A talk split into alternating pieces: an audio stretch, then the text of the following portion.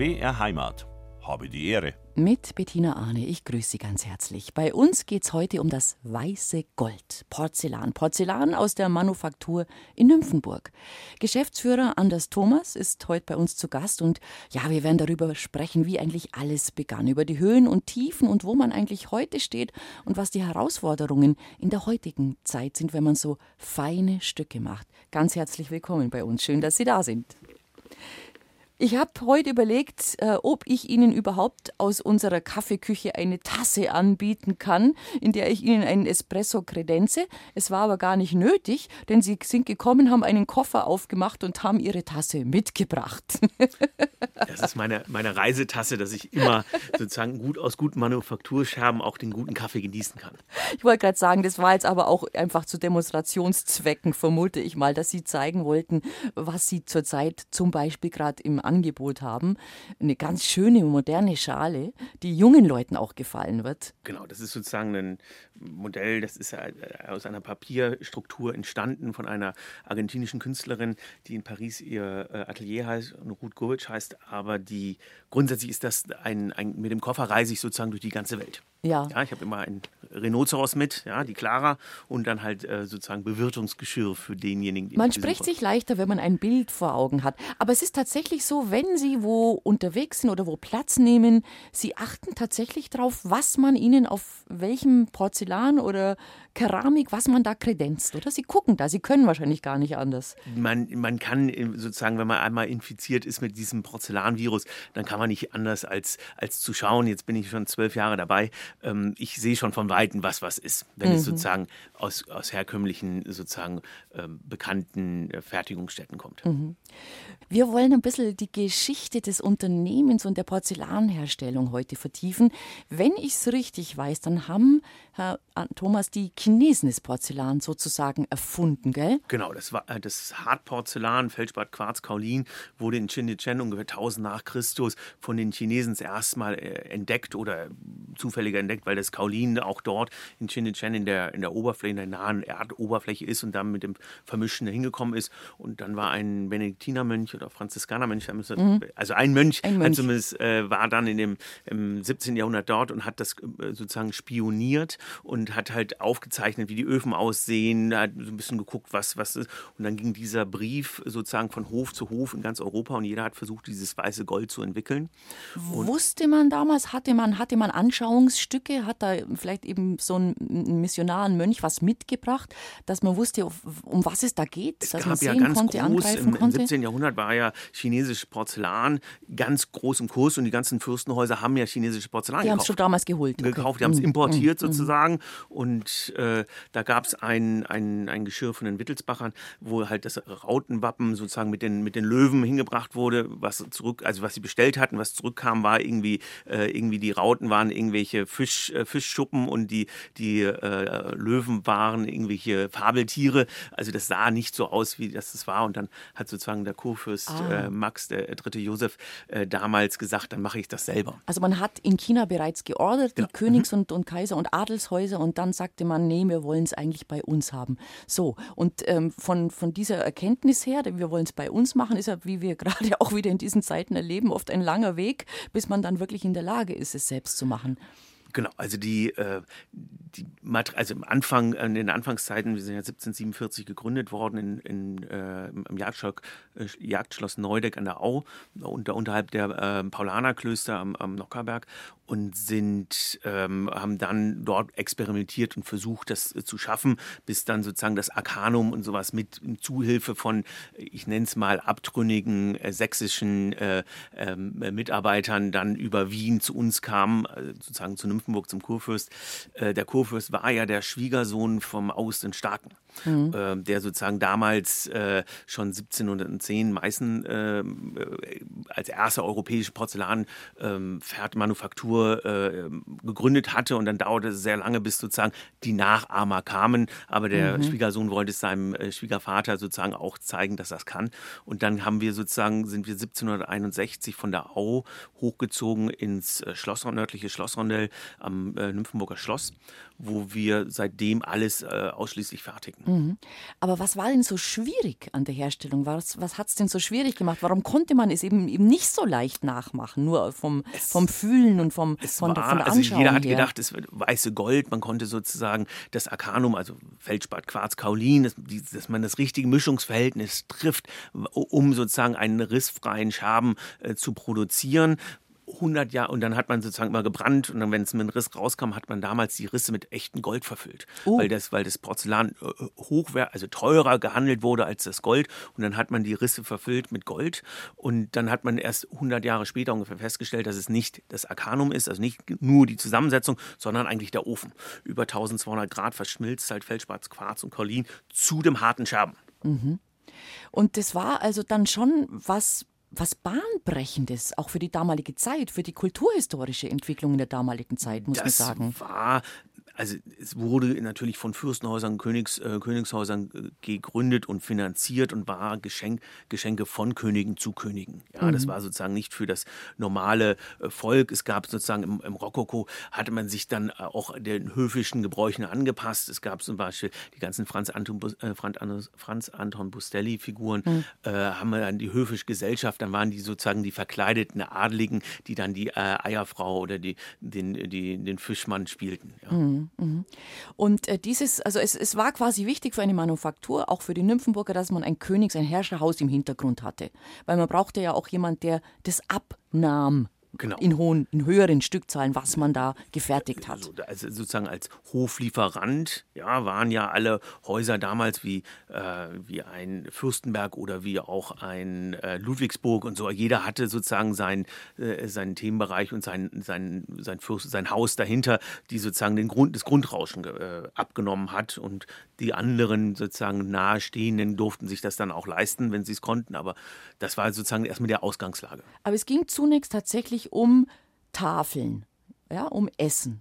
Es ging, ging zunächst um, mal, ja. Naja, ich, das ging Nee? parallel. Also Ging ich sag parallel, mal, ah. die Tischaufsätze, also Ja. dekorative Themen. Ja, man hatte früher die großen Tafeln, Desserttafeln mit Zuckerguss äh, sozusagen, Bäume und, und äh, Laubwerk und, äh, und Figuren gemacht. Die hatten halt das Problem, wenn es feucht wurde, dann war das halt dann irgendwie hin und brach, brach auch schnell ab. Und deswegen hat man sozusagen alles, was man früher im Zuckerguss gemacht hat, dann in die Porzellan-Themen äh, äh, überführt.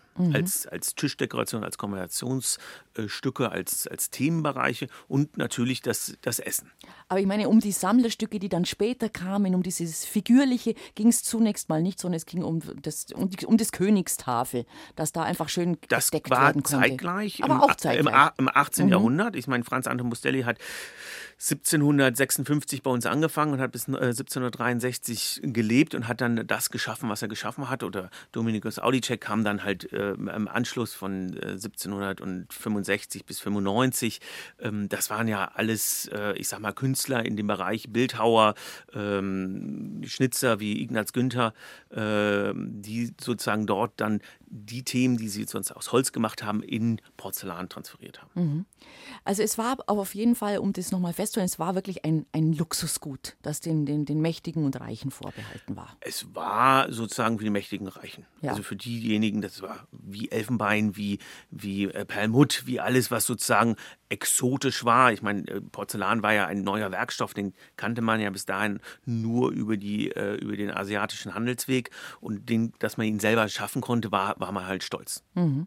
Ähm, wie hat sich das dann entwickelt vom, da werden wir später noch ausführlich, bloß weil es jetzt gerade hier schön dazu passt, zum Fürstenhaus, Königshaus hin zum wahrscheinlich reicheren Bürgertum, dass die dann auch irgendwann angefangen haben, nicht von Keramik oder von irgendwelchen Brot, Brot aus, aus, also aus, aus irgendwelchen Scherben zu essen. Genau, also man hat natürlich früher auch in den Fürstenhäusern immer von Silber gegessen, ja, also auch Silberteller, Silber und hat das dann dann transferiert. Silber musste man putzen. Das, äh, äh, das Porzellan war halt, ich sag mal, ausdauernder und pflegeleichter, also im, im Gesamten und es hatte halt gehörte halt zum guten Ton, äh, sozusagen, wenn man einlädt äh, für äh, 40, 50, 100 Personen ein, ein, äh, ein richtiges Service zu haben. Und dann ist es sozusagen im, im 19. Jahrhundert dahin gewachsen, dass halt der, der, der Kaufmann und der, der Gutbürgerliche sich halt das geleistet hat. Und dann im 20. Jahrhundert gehört es halt, äh, ich sag mal, durch die breite Masse zum guten Ton, mindestens 1, 2, 3, 4, 5 Speiseservice zu so haben. So viele hatte man damals schon. Oh, weil man halt sozusagen nicht wie heute jemanden irgendwie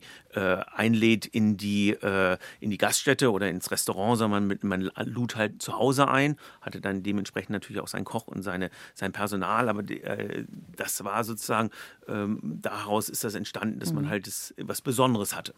Nun haben wir, das wissen wir ja aus den Aufzeichnungen auch, da gibt es ja auch Kochbücher und Speisefolgen. Man hat ja in den Adelshäusern exorbitant lang und viel gegessen mit ganz vielen Speisefolgen. Das heißt also, wenn da wirklich für 100 Leute zum Beispiel oder einfach so eine normale Königstafel aufgedeckt worden ist, dann brauchten die wahnsinnige Stückzahlen wahrscheinlich. Also es gibt das ähm, zur Hochzeit von den Welfen mit dem ähm, Lord Cumberland, von der Tochter von Lord Cumberland wurde ein, ein Rokoko-Service äh, am Anfang des 20. Jahrhunderts neu aufgelegt und ich glaube, das ganze Service umfasst knapp 1000, äh, äh, 1000 Stücke. Und es gibt natürlich wie immer für alles möglich. Es gibt eine Grätenschale, wo man sozusagen nur die Gräten drauflegt. Es gibt, eine, gibt eine Rahm, ein Rahmkännchen, es gibt auch ein Milchkännchen. Also es gab ganz viele Differenzierungen und Bewusstsein, was ich für was nehme. Es gab ein Pâté-Näpfchen, es gab aber auch sozusagen dann jeden Teller, äh, ich sag mal von 16 Zentimeter bis 32 Zentimeter in jeder Zentimeter Abstufung.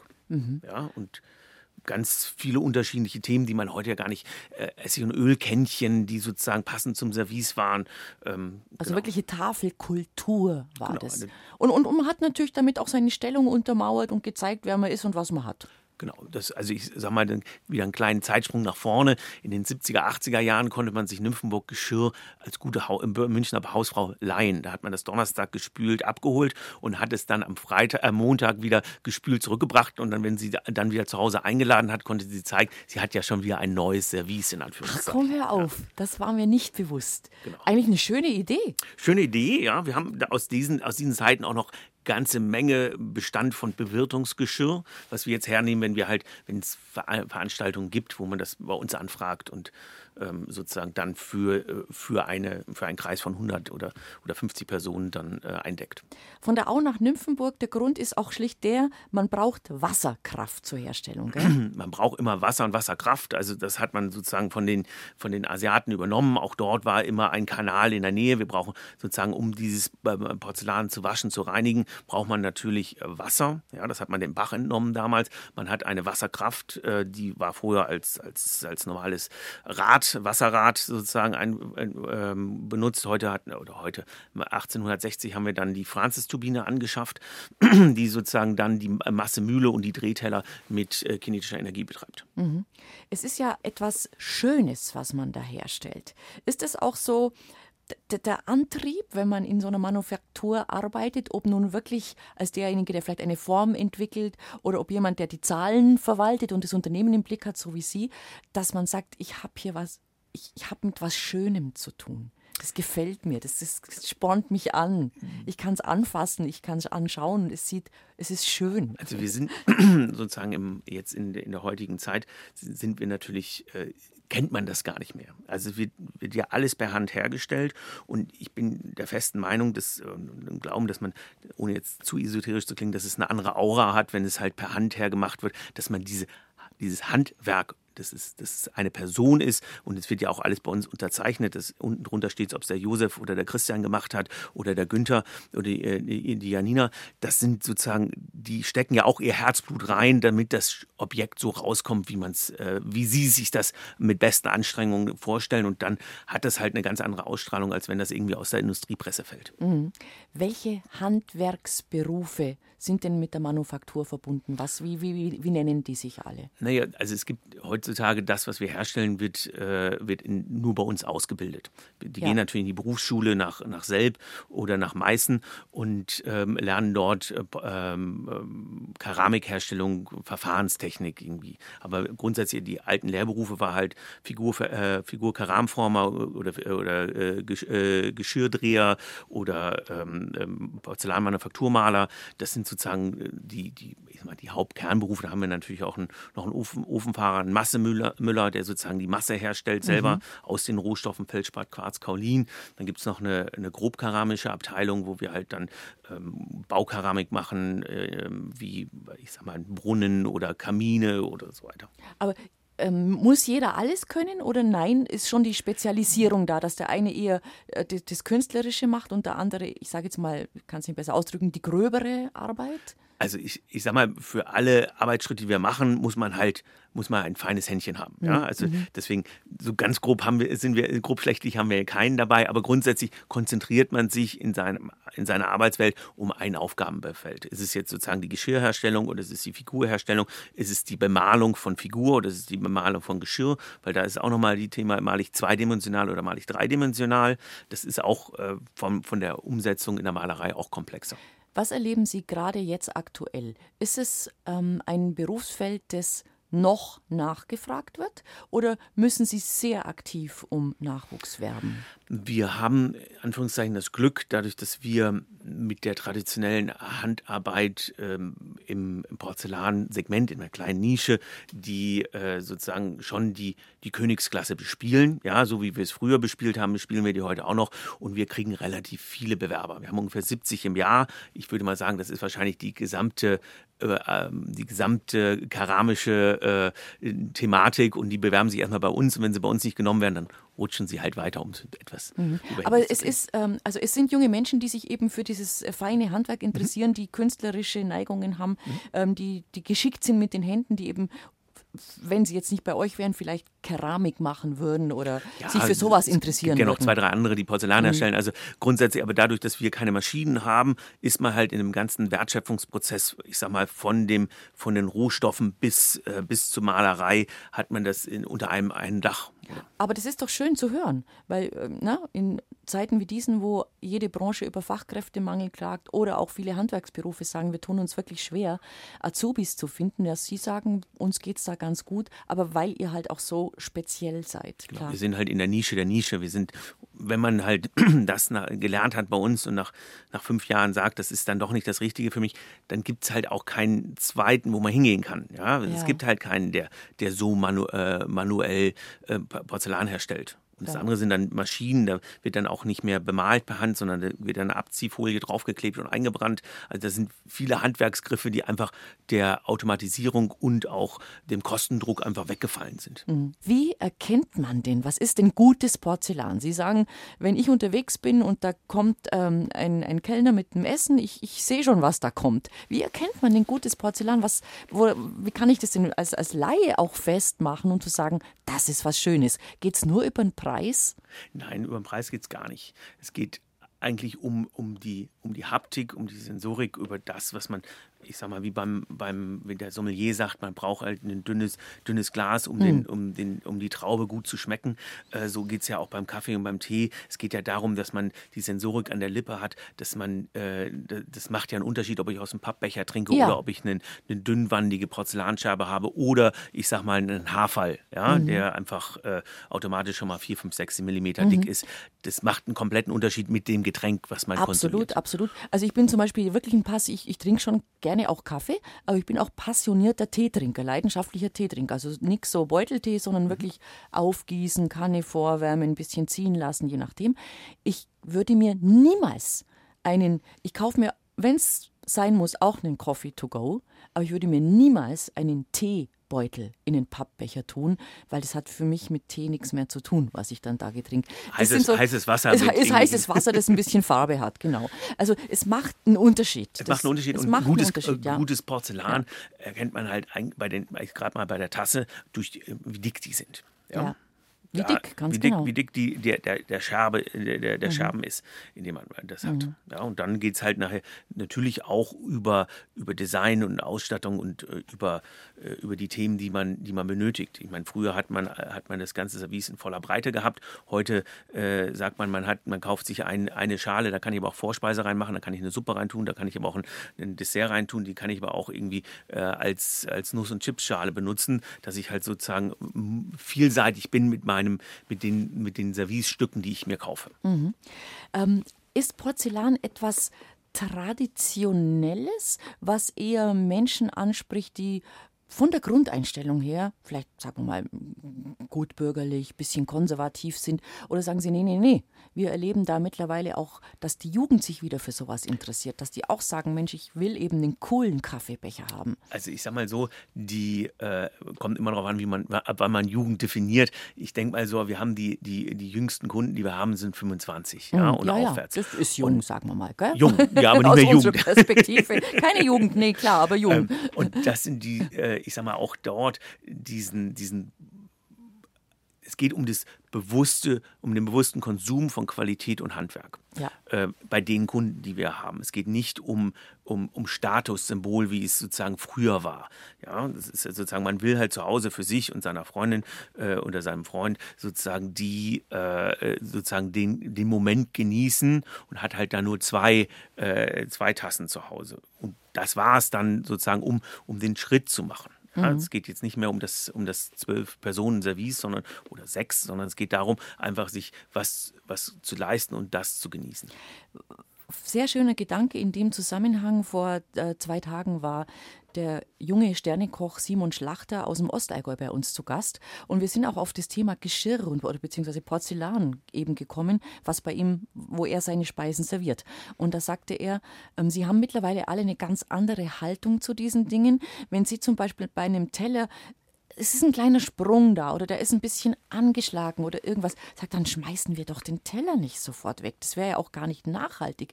Wir haben da einen Goldstift, glaube ich, hat er erzählt, Gold, und fahren diesen Sprung so ein bisschen nach. Das ist dann vielleicht eine kleine, wie eine kleine Zeichnung auf dem Teller.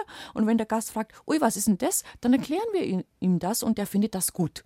Das fand ich hochspannend, dass da auch ein Umdenken angesetzt hat. Wir werden jetzt im, nächsten Monat mit einem neuen Konzept rausbekommen, wo Sie das geerbte Service Ihrer äh, Großmutter sozusagen bei uns nochmal das zweite Mal veredeln können. Wie? Um das zeitgenössisch. Was äh, muss ich mir da vorstellen? Was, was heißt, ich kann es veredeln? Ich kann das Sie haben ein, Sie, lassen? Sie, Sie haben ein Dekor, was, Sie, was ja. Ihnen jetzt nicht gefällt ah. äh, weil das aus den 50er Jahren ist ja. und wo man sich schwer tut und da kommt sozusagen ein, ein, sozusagen ein Cover-up. Ähm. Also man will aber, man hat aber die emotionale Bindung und sagt, es ist von der Oma, ich will es eigentlich Es ist ja ein guter Scherben, es ist ein, ein, schön, ein ja. wahnsinnig schöner äh, Scherben und äh, darüber werden wir sozusagen, das kommt jetzt glaube ich im April raus, dann werden Sie da mehr erfahren. Ach, wie schön. Spannende Idee, gute Idee. Ähm, Sie haben als Anschauungsstück mal was mitgebracht, das darf ich jetzt gerade mal in die Hand nehmen. Es klingt auch schön, gell? Es klingt auch schön. Es ja. klingt auch schön. Gutes Porzellan klingt auch schön. So, und das ist jetzt eine Teetasse. Eine wunderschöne Teetasse, eben ganz, ganz feinwandig, ganz dünn, wo man da sich so einen blumigen Darjeeling oder einen schönen Assam wirklich gut drin vorstellen kann.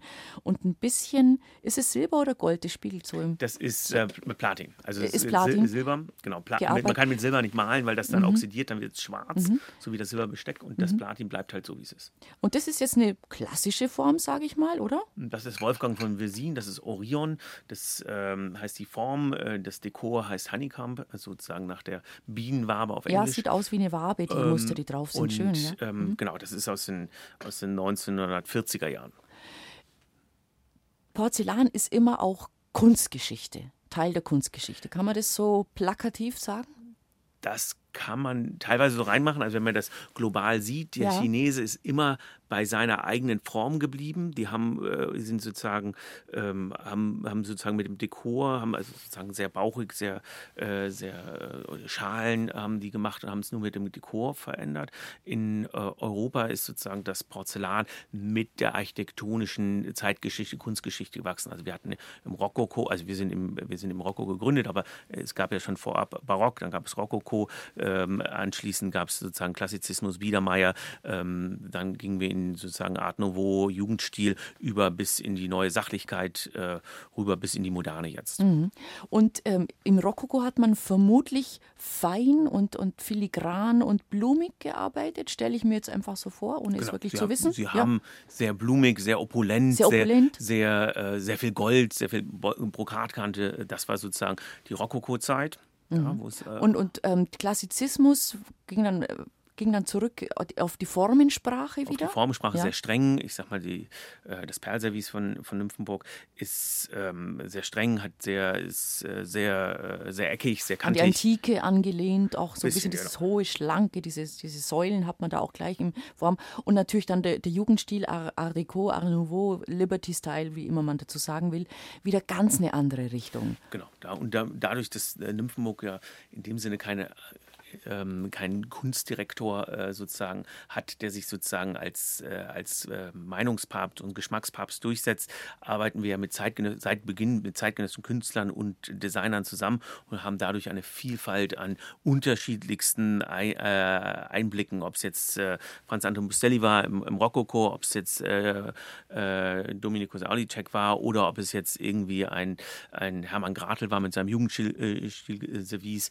das sind ja alles andere andere Persönlichkeiten, die alle sozusagen ein, ein Stück der Kultur äh, gepflegt haben. Das heißt also, es gab in dem Sinn kein, keine Designer-Crew, bei Nymphenburg, sondern man hat, es gab die, die, die, die was gemacht haben, aber designt in dem Sinn oder halt die Formen vorgegeben oder die, die Muster entwickelt, das haben immer Menschen von außen. Also es gibt natürlich auch Eigenentwicklungen, wie immer, aber ich sag mal, grundsätzlich gab es immer, äh, also in der, in der großen Vielzahl immer äh, äh, Einfluss von außen. Mhm. Und es war auch gut und wichtig so, denn dadurch konnte man, glaube ich, am Puls der Zeit bleiben. Konnte man am Puls der Zeit bleiben und man hat auch jetzt, ich sag mal, im 21. Jahrhundert eine, diese, eine, eine, eine Bandbreite von äh, unterschiedlichen Designstücken, die man als Einzelperson wahrscheinlich nie bekommen hätte, weil man halt gar nicht diesen breiten Fächer auf, aufklappen kann. Mhm. War das für die Künstler tatsächlich eine, eine, gute, eine, eine gute Art, auch sich zu betätigen? Also ich sage jetzt mal, ein Bildhauer stellt man sich natürlich eher in der Porzellanmanufaktur vor als vielleicht einen Maler, aber der hat wahrscheinlich auch seinen Platz gefunden. Also es gab. Es war also, so, ein, so ein gegenseitiges Geben im, und Nehmen vermutlich. Ähm, wir haben ja immer schon sozusagen exquisite Stücke hergestellt und haben in jetzt, ich sag mal, in den letzten 25 Jahren äh, es gab es eine, eine Renaissance von, ähm, von Fine Arts und also von, von hoher Kunst, die, wo die Künstler zu uns kommen und wieder Skulpturen sich äh, bestellen aus Porzellan, einfach aus dem Werkstoff. Und es gibt ja gar nicht mehr so viele, die das sozusagen sich annehmen können, um zu sagen, ich brauche eine, ich brauche irgendwie Figuren für mein Kunstwerk oder ich will, habe hab eigene äh, Kunstwerke modelliert, die will ich aber gerne in Porzellan umgesetzt haben, transferiert haben. Mhm. Kann ich als normaler Mensch zu euch kommen und sagen, ich hätte gern dies und jenes? Ja. Kann also, ich machen. Wir, ähm, dadurch, dass wir alles per Hand äh, herstellen, können wir halt auf äh, Kleinststückzahlen hernehmen und da kommen halt äh, diejenigen mit ihrem Hund vorbei und sagen, sie möchten gerne ihren Hund in Porzellan ja. haben Ach, und okay. Bis, also wo dann halt nur ein Hund hergestellt wird, ja. Ach, und das machen Sie? Das machen wir, genau. Das ist aber schon interessant. Hat das jetzt zugenommen, so dieses individuelle, also individuelle Anfragen? Also es war ja ich sag mal, im, im, wenn, man, wenn man das ganz zeitgeschichtlich ja. sieht, im 18. Jahrhundert waren das ja alles Sonderanfertigungen ja. für die Kürsten, für, Fürstenhäuser. Waren ja auch die Büsten und die Köpfe und die all Köpfe, diese die Sachen, Büsten, ja. da gab es irgendwie Monogramme oder Wappen, die auf die, auf die Teller gebracht wurden und so weiter. Dann gab es im, ich sag mal, im 20. Jahrhundert, äh, gut bürgerlich, da hat man halt sehr viel serieller, äh, höhere Stückzahlen gearbeitet und hat halt das gekauft, was angeboten wurde. Und ich sag mal, jetzt seit gut äh, 15 Jahren sind wir wieder auf dieser Individualisierung, wo wir halt alles herstellen können in den Bereichen von, von Wappen, vom Bereich von Formen, vom Bereich von mhm. Sonderwünschen, bis hin auch wieder eine Wiederbelebung der Baukeramik, wo wir halt früher mal, ich sag mal, die Außenfassade vom, vom Maximilineum oder vom, von der IAK hier in München äh, hergestellt haben aus, aus der Keramik, machen wir jetzt auch wieder äh, Waschbecken, Fliesen, Küchenrückwände und so weiter. Mhm. In, ja. der, in der Handwerkskunst, die wir können. Aber bleiben wir bei, bei der Idee, ich möchte gerne meinen Hund in Keramik. Wie funktioniert das dann rein praktisch? Wird da, wird, der, der Hund wird was dagegen haben, dass man, ihn, dass man einen Gipsabdruck nimmt, vermute ja, genau. ich. Das, das, klappt nicht. Also wir haben in der, in der Regel kriegen wir einmal ähm, kriegen wir Bilder von allen Seiten, mhm. ja, von oben, unten, rechts, links, mhm. äh, gucken, wie der steht, wie der proportional steht. Dann kriegen wir mal ein, ein ich sag mal, eine, eine Größenangabe, ja, dass wir, wie groß will er den Hund haben, will er den originalgetreu haben. Muss der nicht live vorbeikommen, der Hund? Im ersten Schritt noch nicht nicht. Ah, also okay. wir, wir, und dann modellieren sozusagen unsere Kunsthandwerker einen Rohling, einen, mhm. einen sehr ähnlich ansehenden Hund und dann kommt der Hund vorbei und das Herrchen und dann äh, kann man kann der Kunsthandwerker das, das Hündchen nochmal anschauen und gucken, ob es, ob das, ob er alle Proportionen richtig getroffen hat, gibt es da irgendwie Besonderheiten und dann geht aber das Herrchen auch und sagt, ah, können wir den vielleicht etwas äh, ein bisschen, der ist ein bisschen alt geworden, der war vorher nicht so, äh, war ein bisschen mehr im, im, im, Speck, können wir ein bisschen mehr aufbauen oder umgekehrt, ja, mhm. der ist jetzt, hatte ein bisschen mehr zu, zu viel schlechtes Essen bekommen, können wir ihn ein bisschen schlanker machen und dann wird halt so ein bisschen noch geguckt. Er wird halt geschönt. Wird halt geschönt, wird er halt angepasst und ja, dann klar. daraus wird dann eine Gipsform gemacht, die Gipsform wieder, wieder abgegossen und daraus äh, wird sozusagen aus äh, Porzellanstück dann zusammenbussiert und dann zweimal gebrannt und dann ist der, geht der entweder in, in weiß Biskuit, also oder weiß ja. glasiert raus ja. oder er wird dann nochmal bemalt. Mhm. Faszinierend. Und jetzt kommt natürlich die Königsfrage. Ich weiß ja gar nicht, ob Sie das sagen dürfen oder wollen. Was kostet der Spaß? Ich sag mal, das kommt auf den Hund drauf an. Okay. es ist nicht ganz umsonst. Können wir uns darauf einigen? also grundsätzlich sind wir ein, ein, ein, Handwerksbetrieb und es wird halt, muss halt nach Aufwand bemessen werden. Und wenn, äh, wenn man mhm. halt, ähm, ich sag mal, zehn Korrekturschleifen hat, weil man doch sagt, das Beinchen hinten links ist doch, äh, äh soll doch ein bisschen dünner, ein bisschen dicker sein und wird immer aufgetragen, abgetragen, das sind halt Arbeitsstunden, die da reinfließen. Klar, also es wird einfach nach Stunden schlichtweg berechnet werden, gell? Man kann, man gibt schon, mhm. man kriegt natürlich ein Angebot, äh, wo man sagt, das ist sozusagen bis da dahin ist es, kostet so viel und dann wird halt danach aufgebaut, äh, wenn man halt viele, wenn man sich unschlüssig ist, ob sein Aber Hund so aussieht. Sehr interessant. Und das wusste ich tatsächlich nicht, dass es, ähm, dass es möglich ist, sowas bei euch machen zu lassen. Also der Hund, was kommen da noch für Anfragen? Das, ist, das interessiert mich einfach. Sie kriegen, also äh, äh, figurativ kriegen ja. sie natürlich, haben wir jetzt noch eine Büste gemacht. Büsten. Mhm. Ja, wo man halt irgendwie die, die Kinder, äh, die mhm. Kinderköpfe gemacht hat, die man dann halt aufhebt, äh, also aus Keramik, die man dann aufhebt und sozusagen dann in die nächste Generation gibt. Ist, wir haben Anfragen für, ich sag mal, Speiseservice, wo dann halt äh, entweder das Thema ähm, des, äh, des Käufers äh, abgebildet wird. Einer hat jetzt seine, äh, die ähm, Aussichten aus seinem Esszimmer auf die äh, Alpenvorlandschaft äh, malen lassen. Da hat er 36 unterschiedliche Alpenblicke sozusagen auf dem äh, auf, auf, seinem Speiseservice? Auf, nee, auf dem Brotteller. Auf dem Brotteller. Ja, und wow. hat aber das Blau, das, die sind äh, uniform gemalt, das Blau dann nochmal sozusagen auf die Staffagen, sozusagen auf die Teller sozusagen übertragen. Aha. Das ist sozusagen der Brotteller bleibt das ganze Essen überstehen. Wow. Und man guckt dann irgendwie auf die Osterseen oder man guckt irgendwie auf den mhm. Spitzsee ja, oder Spitzingsee oder man guckt irgendwie auf die Zugspitze. Auch genau. da muss man vermutlich sagen, ja, muss man schon sich durchaus leisten können. aber das ist alles. Apfel und ein Ei. Aber, aber trotzdem sind das, ist das jetzt. Äh, man gibt so viel Geld aus für Sachen, die nicht halten, ja, die keine, die kein, äh, wo keine Emotionalität dabei ist, wo man sich einfach, wo man einfach nur konsumiert. Und das ist ja eine bewusste Entscheidung. Und dann ist die eigentlich sehr günstig. Mhm.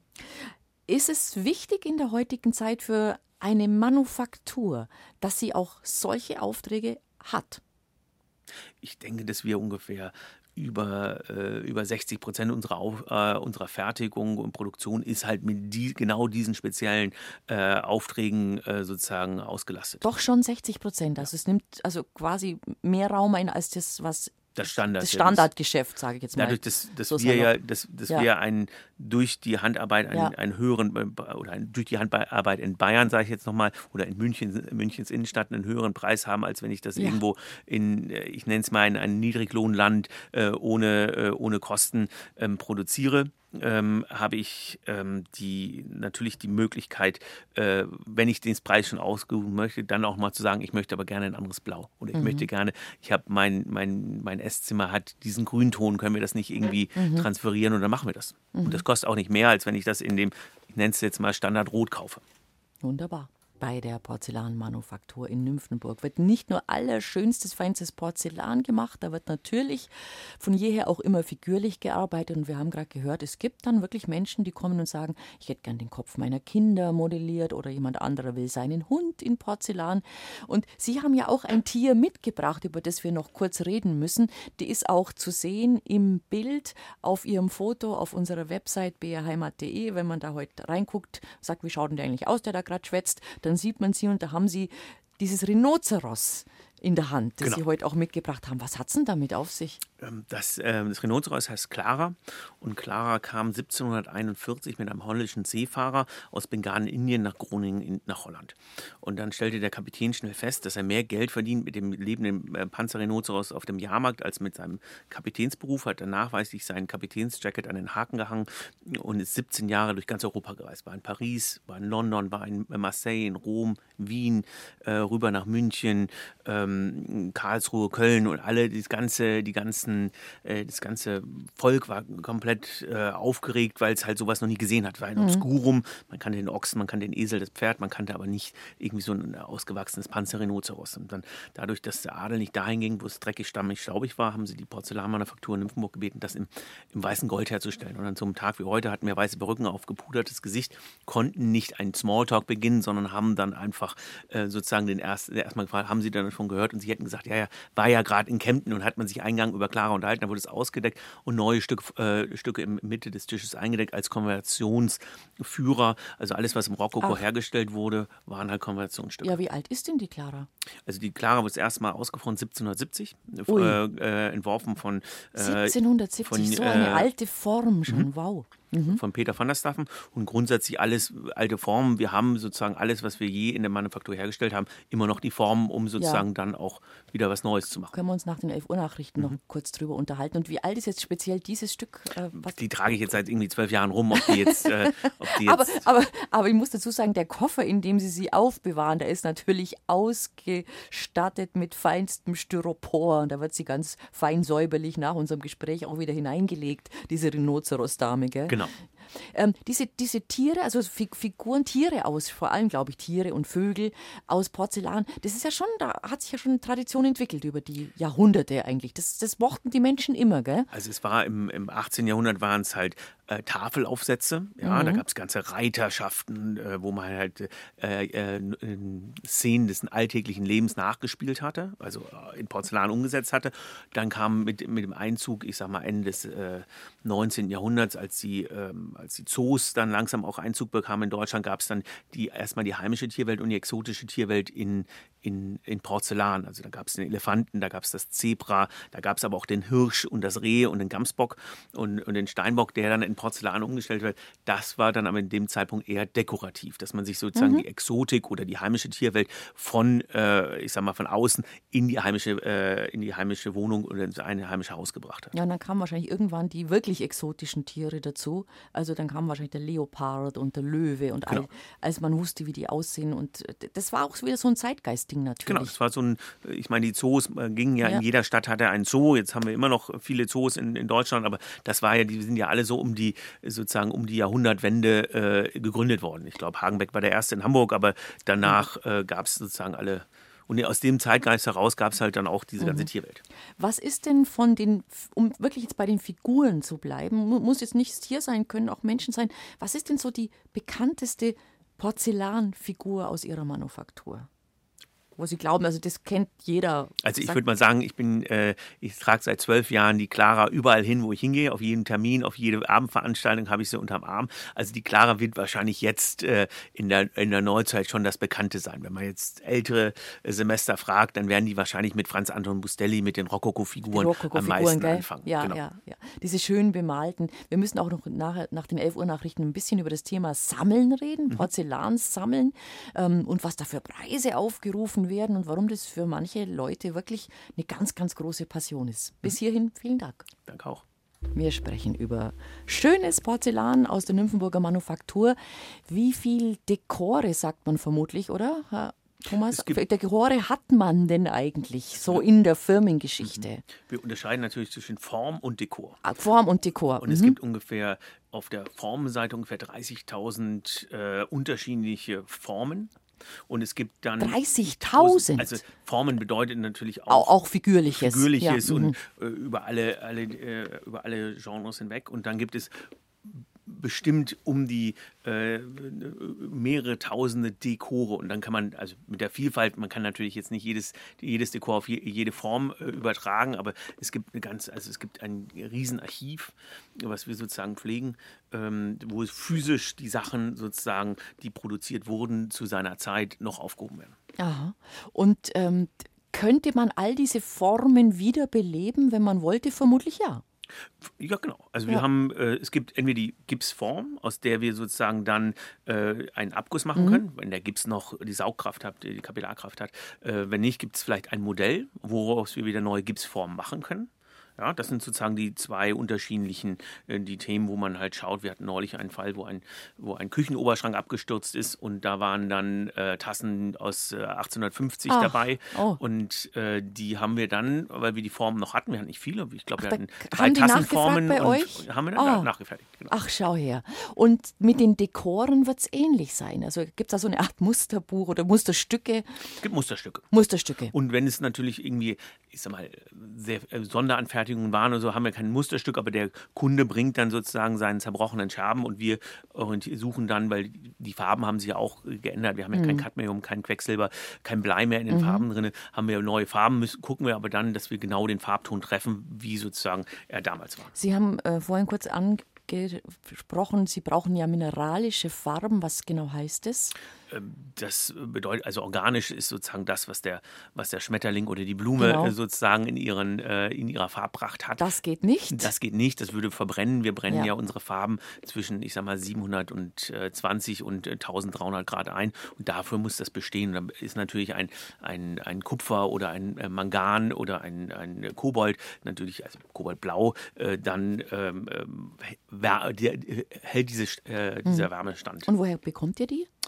Die besorgen wir uns sozusagen als Farbpigment selber. Ja. Und, äh, also stellen, als Pigmente holt ihr euch Holen wir auch die mhm. Pigmente mhm. und stellen sozusagen die Farben her. Wir sind vor ein paar Jahren anerkannt worden von der Deutschen Kommission für das immaterielle Weltkulturerbe von der UNESCO als ähm, Porzellan, für die Porzellanmalerei und die Farbenherstellung.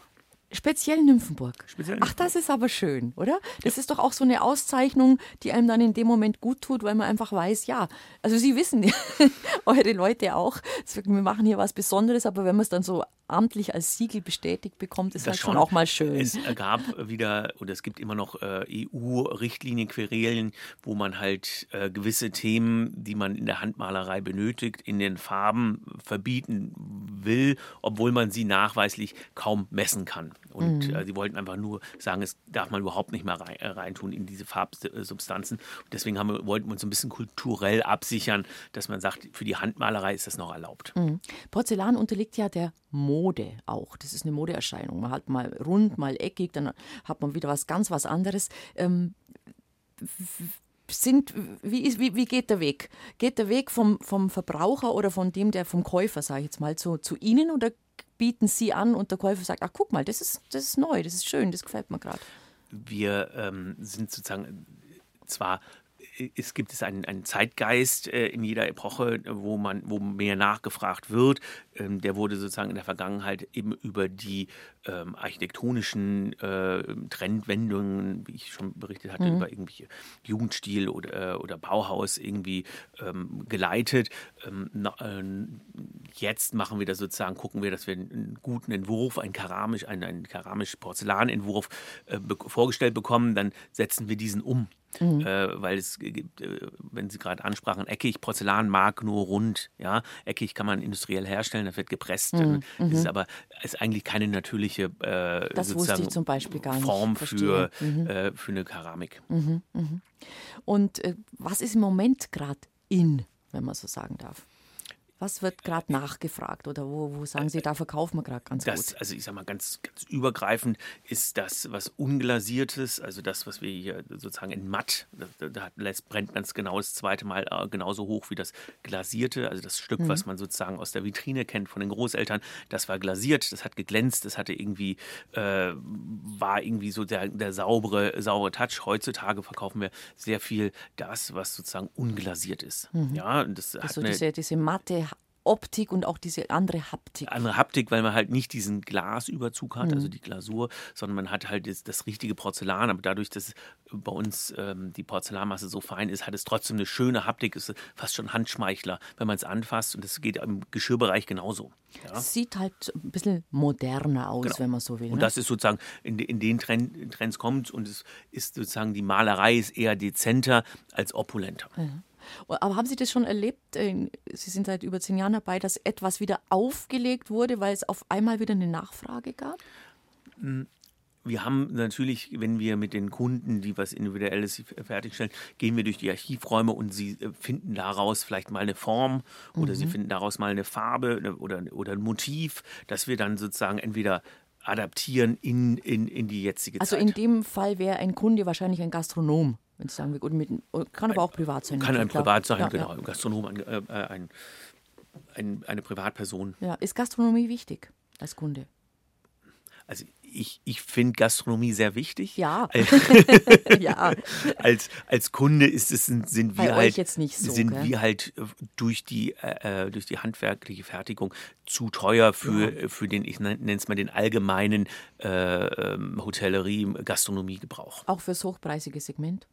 Ich sag mal, wir sind ja beim Jan Hartwig im, im Restaurant, wir sind beim Tantris im Restaurant, mhm. wir sind ja bei den, wir sind beim Bobby Breuer in der, in der mhm. BMW-Welt im, im Restaurant. Also wir sind schon bei den Sterneköchen sind wir schon vertreten, aber ich sag mal, für die, für die breite, äh, für die, für die breite äh, Gastronomie sind wir nee, halt nicht der Richtige. Klar, ja. Aber genau für die Namen, die Sie gerade genannt haben, wird da extra gefertigt? Kommen die dann eben und, und lassen sich Sachen zeigen, suchen die was aus oder, oder finden die immer irgendwas aus dem bestehenden Sortiment, was ihnen gut gefällt? Also da sind wir wieder beim Archiv. Es wird, wir haben ja schon über die 30.000 unterschiedlichen Formen, können wir, haben wir ein, ein Repertoire, wo man sagen kann, das, genau das könnte ich, äh, könnte ich mir aussuchen. Wir hatten neulich mal jemanden da, der hat aus einer alten Form von äh, 1890, Form Kugel, hat er gesagt, finde ich super, ich will aber keinen Henkel dran haben. Mhm. Ich will als, als, als Schale als haben und habe dann und die Unterschale, äh, die also sozusagen der, die Untertasse hat keinen Spiegel, also sprich keinen Haltepunkt und dann hat er sozusagen zwei Sachen. Entweder hat er es als Untertasse oder er hat es als zwei Schalen und ohne Henkel und dann kann ich da trotzdem meinen Tee rausdringen. Ich kann aber auch dort das, mein Dessert reintun, ich kann da meinen kleinen Beilagensalat reintun. Ich habe also viele Möglichkeiten. Da haben wir einfach eine alte Form wieder auferlegt. Und dieses multifunktionale Geschirr, das ist das, was, glaube ich, heute im Trend ist, wenn man so sagen möchte. Genau, die Leute ja. haben mhm. A, weniger Platz. Du hast und, viel weniger Platz, und, genau. Und, und, selbst wenn sie Platz haben, wollen ja. sie sich eigentlich auch nicht so vollstellen. Es geht ja um die Reduktion und es geht ja um grundsätzlich um das bewusste, äh, um den bewussten Konsum ja. und nicht einfach, also um, den, um das, das Leben ja, mit, de, mit der Sache. Ich glaube, das ist so eine Situation, die kennen auch viele Menschen von sich daheim. Man hat natürlich schon ein oder zwei, vielleicht sogar ein drittes Service und man benutzt die mal hier, mal da. Vielleicht hat man sogar noch eins für Weihnachten oder eins für die ganz besonders schönen Festtage. Aber der Platz ist endlich. Und eigentlich möchte man auch mal was Neues. Und dann sagt man, was mache ich denn mit dem Alten? Gibt es so Porzellanbörsen?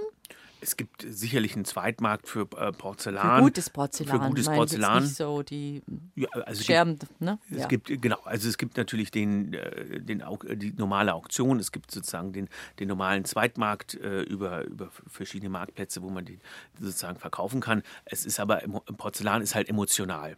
Und äh, wenn, wenn ich weiß, das ist eine, eine Tasse, wo meine Großmutter immer ihren Tee rausgetrunken hat, die kann nichts, also ich sag mal in der Her in, auch damals kann aus nichts äh, nicht teuer gewesen sein, aber wenn ich weiß, sie hat da jeden Morgen ihren, ihren Tee rausgetrunken, dann ist es für mich auch äh, sozusagen äh, kann ich keinen Preis dahinter setzen, die würde ich nie verkaufen. Ja. Wenn ich aber ein Geschirr habe, was irgendwie im Schrank stand 40 Jahre lang, weil ich es zur Hochzeit geschenkt bekommen habe, habe gesagt, immer wenn der gute Tag kommt, nehme ich es raus und der gute Tag kam halt, nie. Nee, äh, dann ist dann ist es also ich sage immer, man sollte die Sachen nutzen, ja. ja? Und wenn man noch wenn man was Altes hat, das ist äh, das ist eine, eine Handwerkskunst, die schon verdient äh, sozusagen genutzt werden. Und wenn mal was kaputt geht, dann, dann geht halt, halt mal so. was kaputt. Genau, man kann ja dann auch wieder sagen, jetzt wenn ich da von dem nur noch vier Teller habe, kaufe ich mir vielleicht sechs neue von einem anderen mal dazu. Ja, so. oder man lässt sie bei Nymphenburg nachfertigen.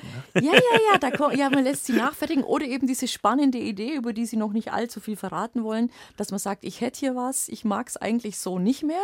Ähm, bitte macht was draus. Ja, genau. Da bin ich sehr neugierig, was kommt. Ist auch beim Thema Schmuck zum Beispiel, finde ich das ganz brillant, dass man einfach sagt, Mensch, da liegt was bei mir im Kästle, ich, ich ziehe es eigentlich nicht mehr an, das, das ist noch von, von der Tante in Armreif, ich finde ihn schön, ich will ihn auch nicht hergeben, dass man einfach damit zum Goldschmied geht steht und sagt, schau mal, das habe ich, was können wir denn draus machen, was ich dann wirklich wieder tragen will oder wie können wir es ein bisschen auf, aufhübschen, aufmodernisieren. Das liegt total im Trend, all diese Sachen, dieses Recyceln, Upcyclen im wahrsten Sinn des Wortes. Da ist natürlich der, der Schmuck, äh, ich sag mal, dankbarer, weil ja, ich es ja einschmelzen kann. äh, das ist beim Porzellan, ja. ist es, wenn es einmal gebrannt ist, ist es dann erstmal, zumindest von der Formgebung, erstmal fix. Mhm. Während die Musik lief, haben Sie mir gerade ganz was Spannendes erzählt, Herr Thomas, nämlich, dass es Künstler gibt, die zu euch kommen nach Nymphenburg und sagen, bitte macht mir dies oder jenes, weil die anderen können es nicht. Und dann habe ich nachgefragt. Und die Antwort war interessant. Was heißt es? Die anderen können es nicht. Es Warum kommen die zu euch? Wir beherrschen dadurch, dass wir alles manuell herstellen. Also die Handwerkskraft, also durch die Händearbeit, ähm, beherrschen halt unsere, unsere Kunsthandwerker das Material. Sie wissen, wie sie damit umgehen müssen, um halt die, äh, das, äh, das nachher rauszubekommen, dass es rissfrei rauskommt, dass es genau die, die Struktur rauskommt, dass es nicht verformt rauskommt und so weiter. Und die, ich sag mal, der die, äh, die anderen produzieren halt maschinell. Da gibt es halt eine Form, da wird es reingepresst und mhm. dann macht die Maschine sozusagen alles äh, vom Henkel bis, bis zur Glasur. Und bei uns wird es sozusagen Stück für Stück alles durch die, äh, durch die einzelnen Mitarbeiter erledigt. Und deswegen kann, können wir die Ansprüche des Künstlers, also Zeit, äh, zeitgenössischen Künstlers, die zu uns kommen, erfüllen, weil wir halt verstehen, was er haben möchte und wissen, wie wir mit dem Material dieses erzeugen können. Also das Geheimnis heißt keine Maschine keine Maschine und halt Wissen. Wissen, also natürlich Wissen und, und Erfahrung, Jahrhunderte, Erf Erfahrungsschätze, klar. Jahrhunderte, ja. die sozusagen von Generation ja, zu Generation ja. weitergegeben werden und sozusagen die Empathie des, äh, des Handwerkers und Kunsthandwerkers, der sagt, ich ich kriege das schon hin. Dürfen ja? Sie uns da mal ein Beispiel nennen? Also wenn Sie sagen, da kommt jetzt ein Künstler, Künstlerin, die wollen dann das und das, dass man sich was vorstellen kann? Ja, wir haben jetzt äh, zum Beispiel einen, ähm, einen Künstler gehabt, letztes Jahr, der Urs Fischer, der hatte, hatte eine große Bronzeskulptur gehabt und wollte auf dieser Bronzeskulptur sechs Porzellanfiguren äh, sozusagen implementieren. Ah. Und dann haben wir sozusagen diese sechs Porzellanfiguren äh, sozusagen einzeln hergestellt. Das waren auch teilweise Pärchen, also die sich, er hat das sich, er hat, glaube ich, diese Figuren ähm, 3D eingescannt, also die lebenden Personen hat die dann geschrumpft und wir sind, haben sozusagen dann von diesem Schrumpfungsprozess angefangen, äh, dann das Kunstwerk herzustellen mhm. und wussten dann, wo die schnell, wo die Passformen sind, wo die Stellen, wo die, wo die, äh, wo die, wo die sozusagen auch das Pärchen zusammenkommt, weil man die ja nicht im Ganzen gießt, sondern man gießt den Arm einzeln, den Finger einzeln, den Kopf einzeln, die Füße einzeln und dann werden die alle sozusagen Stück für Stück zusammengesetzt im, im trockenen Zu oder im nassen Zustand trocknen dann, werden dann zweimal gebrannt und wenn sie nach dem zweiten Brand rauskommen, sollen sie dann keinen Riss haben, äh, keinen Fleck haben und sollen halt genauso stehen, wie sie eigentlich äh, äh, mhm. dastehen sollten. Mhm. Und das ist dann durchaus auch eine Herausforderung, wenn da jemand kommt mit so konkreten Vorstellungen, was er genau haben will, das so zu liefern und zu leisten. Das ist erst die Herausforderung und der Künstler hat ja auch noch mal so sein eigenes Auge. Der ist ja noch mal spezieller als ich nenne es jetzt mal den Normale Hundebesitzer, als, als ja. der normale Hundebesitzer, der seinen okay. Hund fertigen will. Ja, ja, ja, ja. Aber Kunst und, und, und Porzellan geht schon Hand in Hand. Das war mir bisher gar nicht so bewusst, bevor genau. wir uns jetzt hier also unterhalten es gab, haben. Also mhm. wir haben ganz viele zeitgenössische Künstler, die bei uns, ich sag mal, Auftragsfertigung machen, ähm, um halt genau äh, den, Werkstoff äh, in ihre Kunst auszudrücken. Was gibt es denn alles aus Porzellan? Also natürlich haben wir gehört, Kunst wird damit gemacht. Sie machen Figuren, also Figürliches auf Wunsch von anderen. Ähm, es gibt natürlich das gesamte Tafelservice. Es gibt aber auch natürlich Tabatieren zum Beispiel. Waren immer aus, nicht immer, aber oft aus Porzellan. Genau, es gibt dann, also grundsätzlich, was, ähm, was Nymphenburg macht, ist in der Regel eher dekorativ als funktional. Also ja. wir machen natürlich dann auch Kamin, äh, Kaminabdeckungen äh, aus Porzellan, wir machen Waschbecken aus Porzellan, wir machen äh, Fliesenbilder aus Porzellan, wir machen, ähm, also wir sind jetzt nicht in dem Bereich, wo wir technische Keramik haben oder wo wir halt, äh, man kann natürlich ich sag mal, in der Industrie Porzellanfilter machen und so weiter. Das, das ist alles nicht unser, unser Beritt. Unser Beritt ist eigentlich immer nur und das Schöne. Und Außenfassade? Außenfassade können wir machen, genau. Äh, ich sag mal, äh, Gründungssteine, also alles, was man sozusagen in dem, im, im Bau, in der Baukeramik äh, verwendet, kann man sozusagen machen. Mhm. Schaut man eigentlich in, in eurer Branche, sage ich jetzt mal, auch ein bisschen immer nach rechts und links, was die anderen so machen? Also guckt ihr nach Limoges oder schaut ihr Richtung, Richtung Preußen oder Richtung Meißen? Messen, schaut, schaut man Also, das so? man- man bekommt natürlich- Findet man es als Konkurrenz, fragt man so. Naja, also das ist ja, wir, äh, die Branche ist sehr klein, die war, Ja, war riesig, die war, ich sag mal, vor, vor 15 Jahren waren da irgendwie noch, ähm, ich nenne es jetzt mal, ich kann jetzt die Zahlen nicht genau, aber war, ich sag mal, da waren 50.000 Angestellte, inzwischen sind es vielleicht nur noch 5.000, die da arbeiten. Also die Branche schrumpft schon immens, wir kennen uns alle untereinander, wir respektieren und akzeptieren uns. Es gibt da in dem Sinne keinen, äh, ähm, äh, keinen der, der da irgendwie die Konkurrenz spürt, weil Mhm. man ist eingefahren auf, äh, auf eine Marke. Das ist ähnlich wie beim Auto. Entweder fährt man A oder B. So ist es auch bei, äh, bei Nymphenburg und den anderen. Geht entweder nach Meißen oder nach München. Genau, entweder Ja. mag ich das eine lieber oder das andere und dann ist man auch emotional aufgeladen und äh, widerspricht vehement, dass das Oh. andere besser oder schlechter ist. Aber, ja. aber ist, ist es so? Gibt es eine Markentreue, auch auf dem Porzellanmarkt, dass eben, wie gesagt, einmal, einmal Meißen, immer Meißen oder einmal Nymphenburg, immer Nymphenburg? es gibt- es ist doch, gibt doch nur gute und, und schöne Sachen eigentlich. Es gibt nur gute und schöne Sachen, aber trotzdem liegt ja, Ja? das, das, also bei den, bei den Sammlern und äh, Liebhabern liegt halt äh, das, äh, das Quäntchen im Detail. Und da Mhm. unterscheiden wir uns schon. Ja? Also von der Formensprache, von der, von der Aussagekraft, von der Modernität, von mm, generell von dem, was, was jeder, jeder für sich einzeln herstellt. Ähm, das Stichwort Sammeln wollten wir noch ansprechen. Es gibt ja Menschen, nicht so wenig sogar, glaube ich, die Porzellan sammeln. Was sammeln die genau? also ich ähm, sag mal so, sammel, gesammelt hat man früher viel. Ja, es gibt jetzt eher, ähm, also es gibt jetzt nicht mehr den Sammler, der sagt, ich brauche aus, aus der Serie, äh, kaufe ich mir jedes Jahr eine neue Figur, damit ich dann meine Bustelli-Serie äh, Serie fertig habe. Die gibt es nicht mehr. Ja, also die sind, die mag es vielleicht geben, vielleicht kaufen die, sammeln die dann vom Zweitmarkt.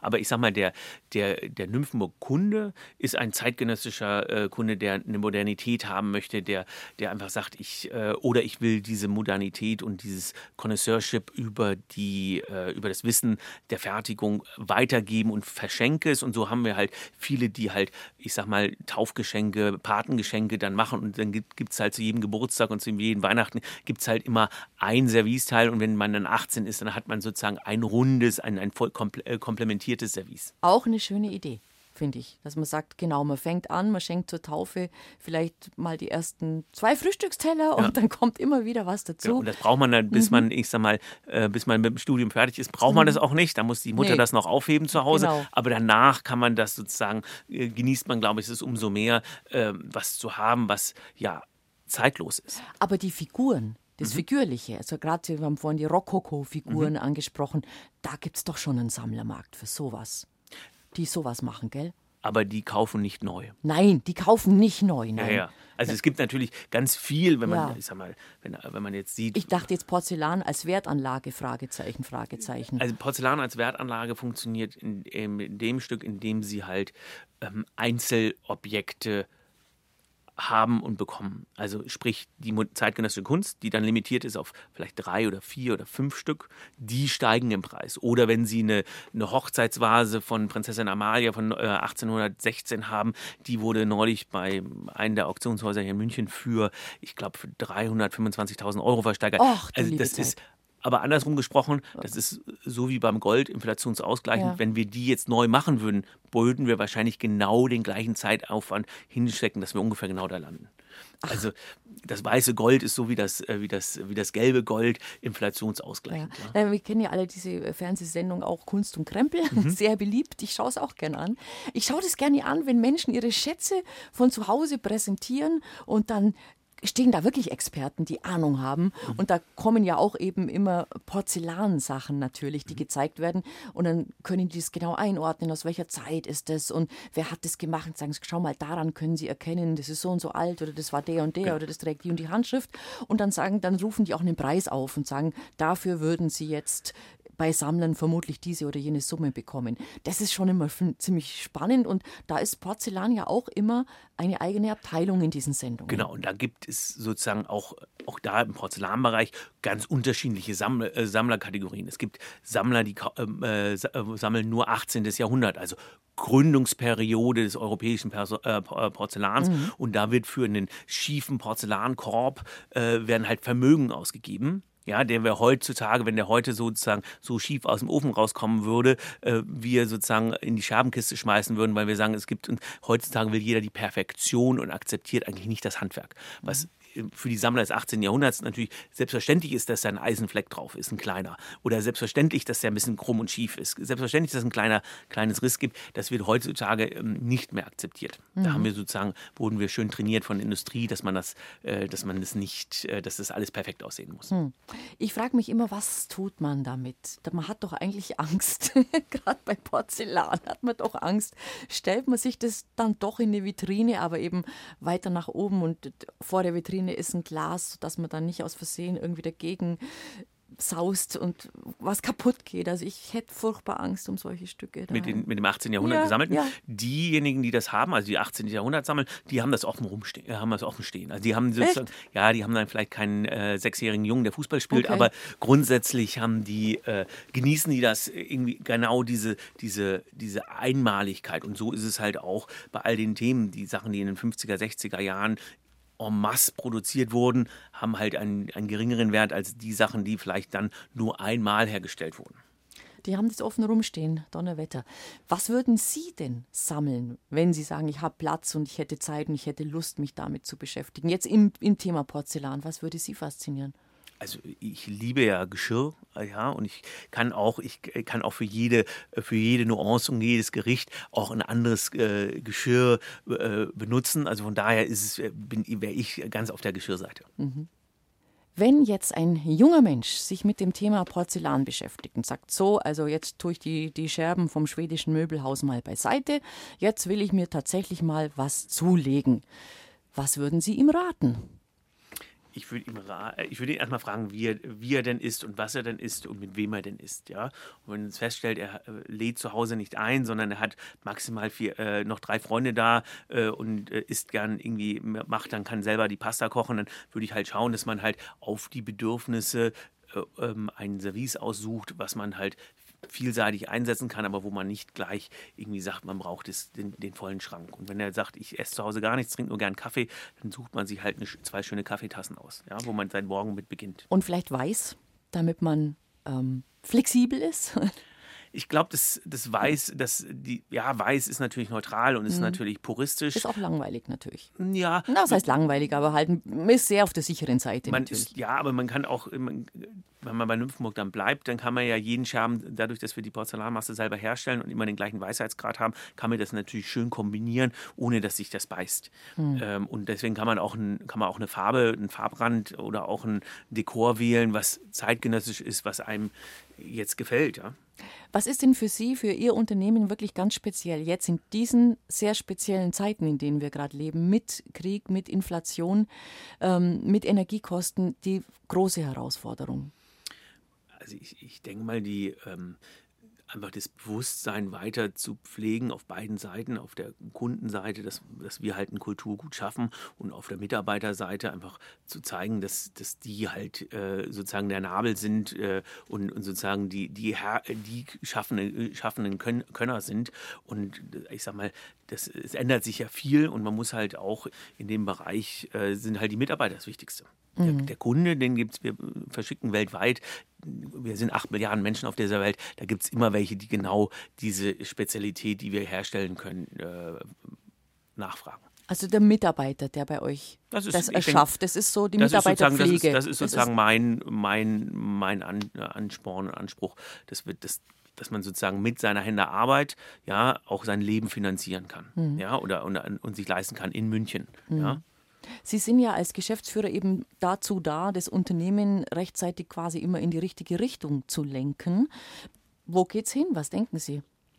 Es wird viel mehr auf die Individualisierung gehen. Ja, sie, jeder will sich sozusagen bei, bei der Masse absetzen ja, bei dem, was er, was er macht. Und äh, das ist sozusagen der, äh, der Trend, der sich jetzt auch noch die nächsten zehn Jahre weiter, weiter schaffen äh, oder weiter ausbauen wird. Und darauf müssen Sie auch reagieren.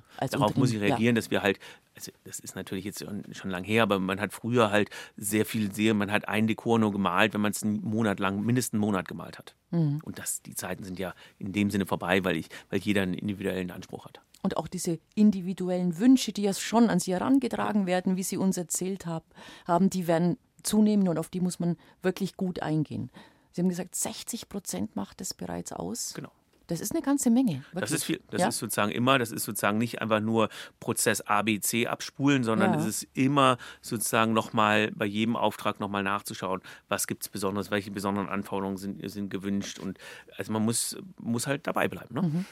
Haben Sie Freude an dem, was Sie tun? Ich habe Freude mit dem, was ich tue. ich habe ein, ein, schönes Produkt, ich habe eine schöne Materialität, ich habe äh, hab, äh, angenehme, äh, nette Kollegen und ich habe sozusagen auch eine Kundschaft, die sich für das interessiert, die auch äh, sozusagen sehr äh, empathisch und, äh, und, und, und, höflich und freundlich und sind. Wer kann das schon von sich sagen? Dann sind Sie ein glücklicher Mensch. Ja. Schmeckt Essen von gutem Porzellan besser? Ja, macht, macht, man, lebt, man lebt länger. Ich bedanke mich sehr für Ihren Besuch im Studio. Wir haben viel erfahren. Es war interessant. Alles Gute für Sie. Vielen Dank. Vielen Dank. Die Nymphenburger Porzellanmanufaktur, ein echtes bayerisches Kulturgut. Ich weiß nicht, wie es Ihnen geht, aber ich werde mein Porzellan, von welcher Manufaktur auch immer es kommt, hinkünftig noch mit noch mehr Ehrfurcht behandeln. Einiges haben wir erfahren, das meiste war sehr, sehr spannend und vieles haben wir noch gar nicht gewusst. Und ich wünsche Ihnen einen schönen Tag.